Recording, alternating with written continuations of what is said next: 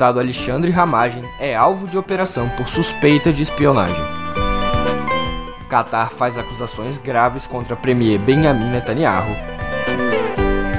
E o Corinthians conquista a copinha pela décima primeira vez. E aí galera, tudo certinho? Eu sou Olavo Davi e bom, espero que vocês estejam bem e longe das arapucas de inteligência armadas pela ABIN. Hoje, sexta-feira, dia 26 de janeiro, quero te contar como foi movimentada a quinta. Posso? Rapidinho. No pé do ouvido.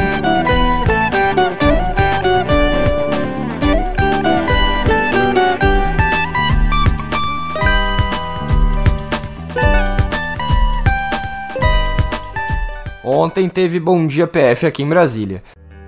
A operação da Polícia Federal, autorizada pelo ministro Alexandre de Moraes, do STF, teve como alvo o deputado Alexandre Ramagem, do PL. Os policiais cumpriram mandados de busca e apreensão em endereços ligados ao parlamentar, inclusive dentro do Congresso Nacional, a exemplo do que aconteceu com também deputado Carlos Jordi na semana passada. No gabinete, os agentes encontraram celulares e até um computador usado por Alexandre Ramagem nos tempos de Abin. Ainda ontem, Moraes levantou o sigilo da decisão em que autorizou a operação, e no texto, Ramagem é apontado como um dos articuladores do esquema de espionagem na agência, que favoreceu não só o ex-presidente, mas a família Bolsonaro como um todo.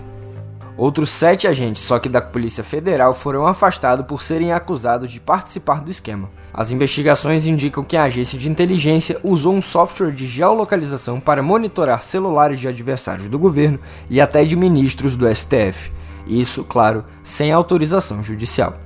Como tudo no universo bolsonarista é bem mais interessante que a vida real, o monitoramento dos adversários era encontrar uma relação de Moraes e Gilmar Mendes com o PCC. E, segundo a PF, isso estava escrito em relatórios encontrados durante a apuração.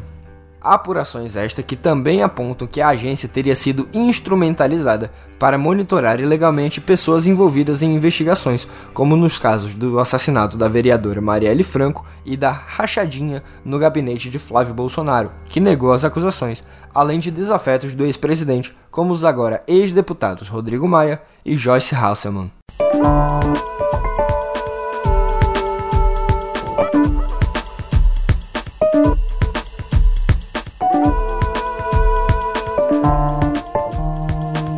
Não é a primeira vez que os caminhos do Charás, Ramagem e Moraes se cruzam.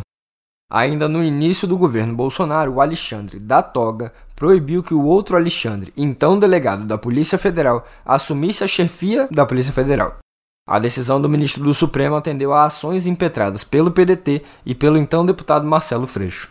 Mesmo assim, Ramagem ocupou cargos no governo Bolsonaro, como a assessoria do ex-ministro Santos Cruz na Secretaria de Governo, sendo alçado a diretor-geral da ABIN alguns meses depois. Lá ficou sob o guarda-chuva de Augusto Heleno, aquele general lá que vocês conhecem.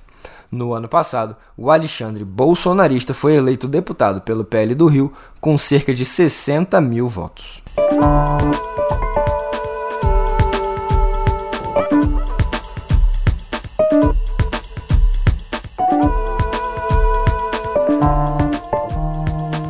Em entrevista à Globo News, Alexandre Ramagem classificou a operação como uma salada de narrativas, que, segundo ele, tem o objetivo de arrolar os nomes dos envolvidos em investigações criminais sem provas.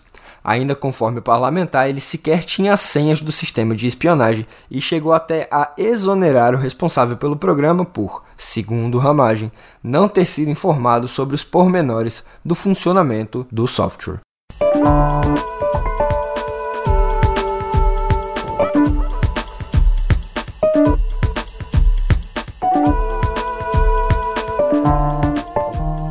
Vocês bem sabem, mas não custa lembrar que estamos em ano eleitoral e todo e qualquer movimento que envolva lideranças políticas pode ter efeitos apocalípticos nos potenciais candidaturas.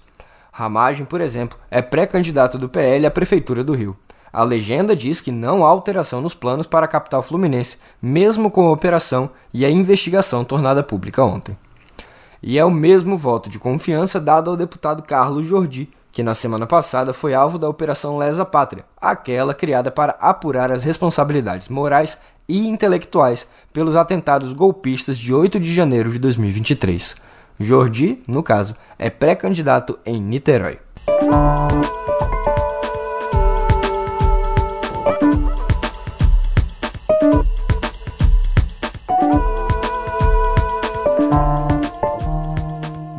Por falar nesse caldo todo aí que falamos, tem mais atualizações sobre a execução de Marielle Franco.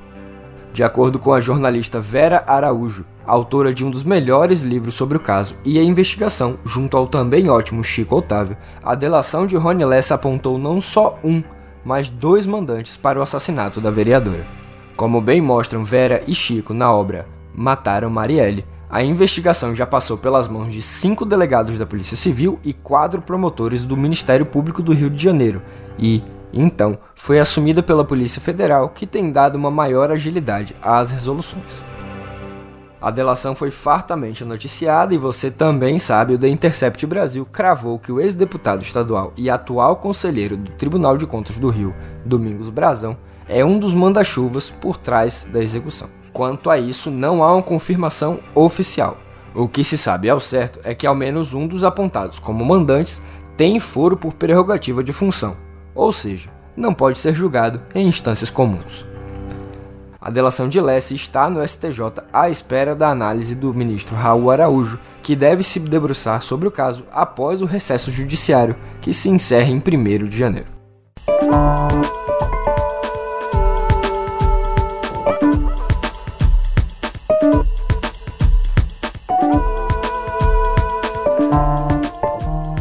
A quinta-feira também marcou o fim de um ciclo de audiências públicas sobre as regras eleitorais para o pleito de outubro deste ano, que vai ser disputado por todas e todos que queiram ocupar um cargo eletivo no âmbito municipal. Curiosamente, aqui em Brasília, onde se deram as audiências, não temos essa eleição. Presente à audiência, a ministra do STF, Carmen Lúcia, pontuou que as redes sociais e seus conteúdos não podem ser um instrumento contra a política democrática ela é justamente a manda-chuva do TSE para as eleições de outubro. Foram três dias de debates com mais de 80 falas proferidas por pessoas diferentes.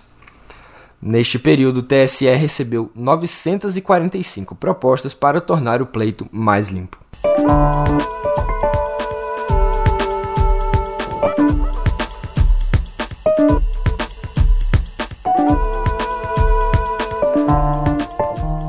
E daqui de Brasília, vamos direto ao Oriente Médio.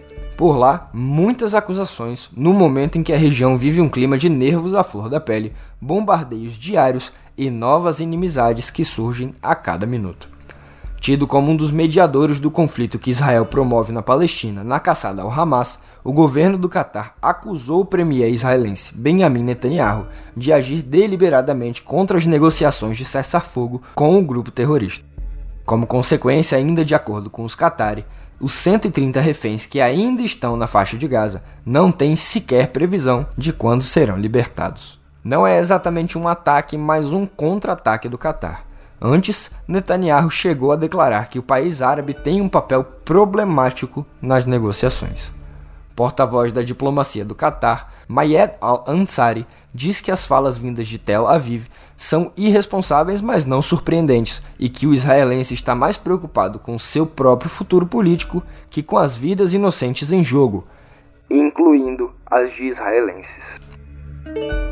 E é nesse clima ameno que a gente termina nossa editoria de política.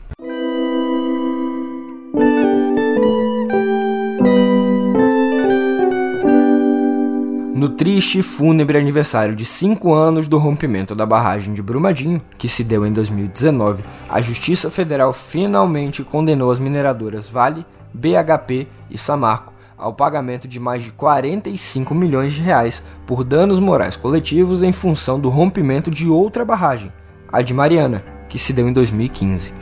Juiz substituto responsável pela sentença, Vinícius Cobucci escreveu que o montante imposto como sanção às empresas é justo e compreende as perdas ocorridas nove anos atrás. Cobucci ainda pontuou que a demora na punição pelo rompimento de Mariana levou ao desastre em Brumadinho, quatro anos depois. ainda cabe recurso da sentença e as mineradoras não se pronunciaram por meio da imprensa depois da decisão.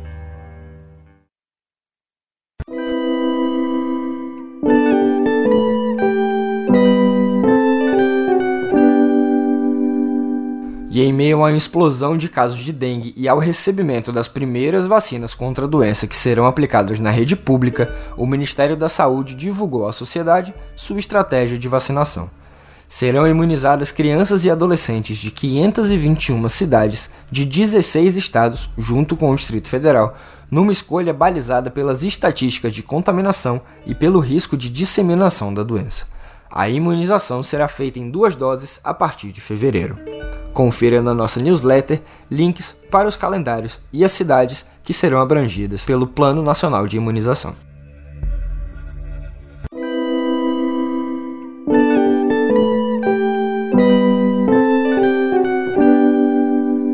Daqui direto para o espaço, porque a Agência de Exploração Espacial do Japão divulgou uma foto do solo lunar tirada por um robô lançado por sua sonda Slim, que pousou com sucesso no satélite na última sexta-feira.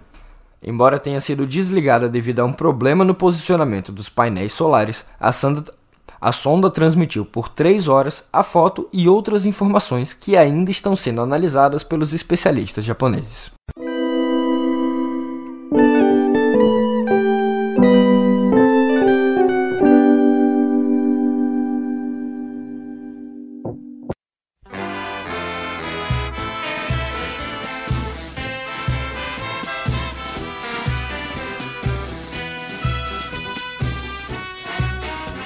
E para a alegria da nossa editora executiva Flávia Tavares e, bom, de um punhado de gente, o Corinthians conquistou a Copa São Paulo de Futebol Júnior de 2024, garantindo o 11º título de sua história na competição.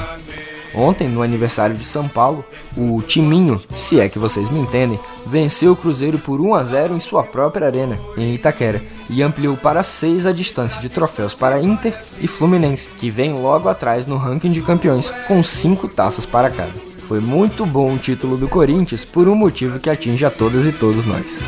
Neste ano, pela primeira vez em muito tempo, o marketing do Timão não mandou um O único defeito é não se chamar Corinthians para celebrar o aniversário da capital paulista. Brincadeiras à parte, parabéns à fiel torcida corintiana.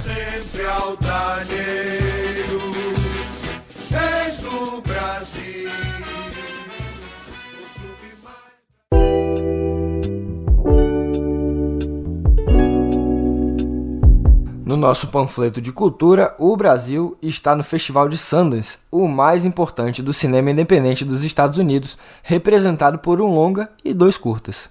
Em Malu, o diretor e roteirista carioca Pedro Freire conta a história de sua mãe, a atriz Malu Rocha, interpretada por Yara de Novaes. O filme deve estrear por aqui em novembro.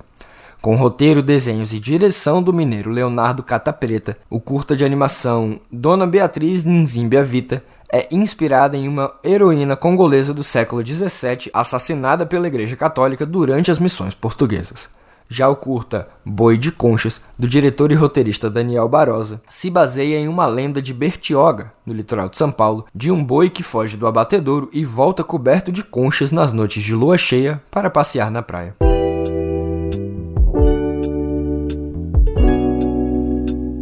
Sessão Obituário porque morreu aos 96 anos Fernanda Lopes de Almeida, autora de clássicos da literatura infantil como A Fada que Tinha Ideias, A Curiosidade Premiada e Soprinho, vencedor do Prêmio Jabuti. A morte se deu em 27 de dezembro, mas só foi confirmada ontem pela editora Ática.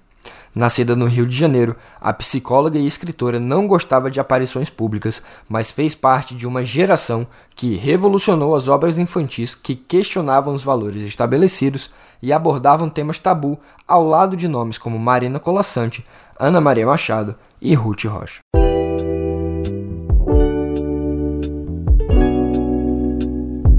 Para fechar nossa parte cultural, uma mudança que se faz necessária pela homenagem. Pela primeira vez em mais de 20 anos de carreira, o quinteto pernambucano Mombojó vai deixar de lado o repertório autoral.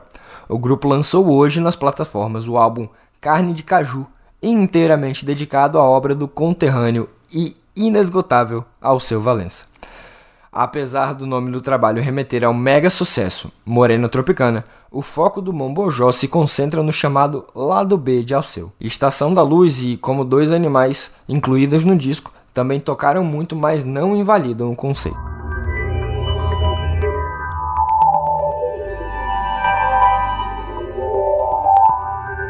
Na nossa aba de tecnologia, a Microsoft está demitindo 1.900 funcionários de sua divisão de jogos na Activision Blizzard e no Xbox, segundo o memorando obtido pelo The Verge.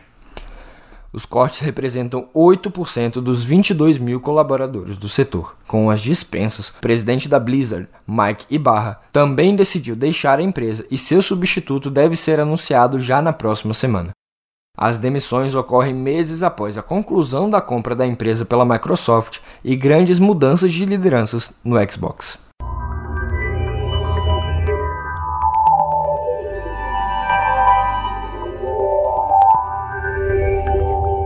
Ontem também teve um anúncio da Meta com novas restrições no Facebook e no Instagram para adolescentes. Por padrão, o Instagram vai impedir que menores de 16 anos recebam mensagens de quem não segue. No Messenger, as conversas só poderão ser iniciadas por amigos do Facebook ou por quem estiver nos contatos dos jovens. A companhia também está aumentando o controle dos pais sobre as contas, permitindo que os responsáveis aceitem ou neguem alterações nas configurações de privacidade dos adolescentes. A Big Tech planeja ainda lançar um recurso para impedir os menores de verem imagens inadequadas em DMs.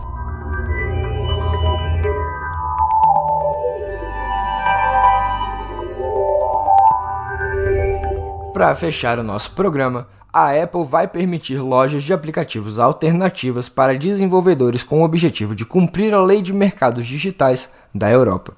A companhia destaca que busca garantir segurança contra malwares no iOS e que a nova medida valerá apenas para a União Europeia, alegando riscos ao usuário. A comissão cobrada na App Store cairá de 30% para 17%, podendo chegar a 10% para alguns desenvolvedores. A Apple também vai cobrar uma taxa de tecnologia básica de 50 centavos de euro por cada primeira instalação anual de aplicativos que alcance 1 milhão de downloads.